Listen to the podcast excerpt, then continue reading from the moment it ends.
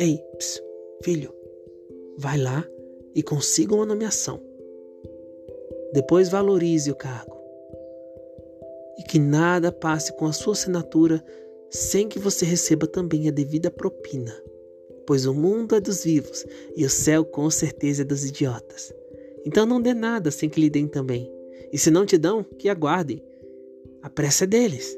São eles que têm a siderúrgica em atividade. Eles não podem parar, não podem esperar. Você pode. Você vive de salário. Todo mês está lá. Indústrias, agriculturas, trabalho para os desempregados, eles que abram, eles que plantem, eles que são os exploradores que lhe dêem um emprego. Você não. Você é um santo. E tenha sempre em mente que o funcionário que deixou o cargo não é, ele foi.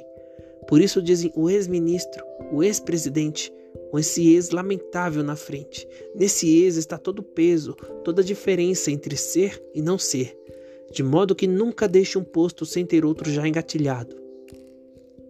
Humilhe os seus comandados, puxe o saco dos seus superiores, e se esses superiores caírem, dê-lhes um pontapé no mesmo saco puxado, pois a lealdade é um vício para traidores. Como você poderia trair os seus próprios interesses por causa de um ex-chefe? Um ex já não é nada. Então, suba.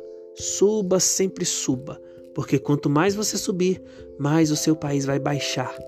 Ninguém pode ficar por cima sem que haja alguma coisa embaixo, algo para se pisar, um degrau, uma escada. Vai lá, suba neles, sem pena. Eles são feitos para isso mesmo. E nas reuniões, não se abra, você não é uma mulher apaixonada. E não esqueça, hoje em dia eles filmam tudo. Diga nem que sim, nem que não, turve água, porque nos rios transparentes não se pesca. Mas turbe o povo, adule os poderosos, chore com as vítimas e a todos faça promessas. Promessas, promessas e mais promessas. E uma vez eleito, proclame o seu amor pelos quatro cantos do mundo. O seu amor pelo país, pela pátria, pelo povo.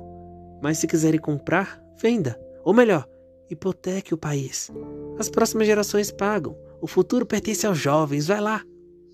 As casas, as ruas, as escolas, os hospitais, as universidades, as estradas que você prometeu, deixe-as como as pontes, no ar, suspensas entre duas margens de um vazio absoluto é absurdo gastar em lugares públicos situosos aquilo que é para os seus próprios gastos, sabe? Suas ilhas, suas praias, seus iates, suas mulheres, suas peripécias.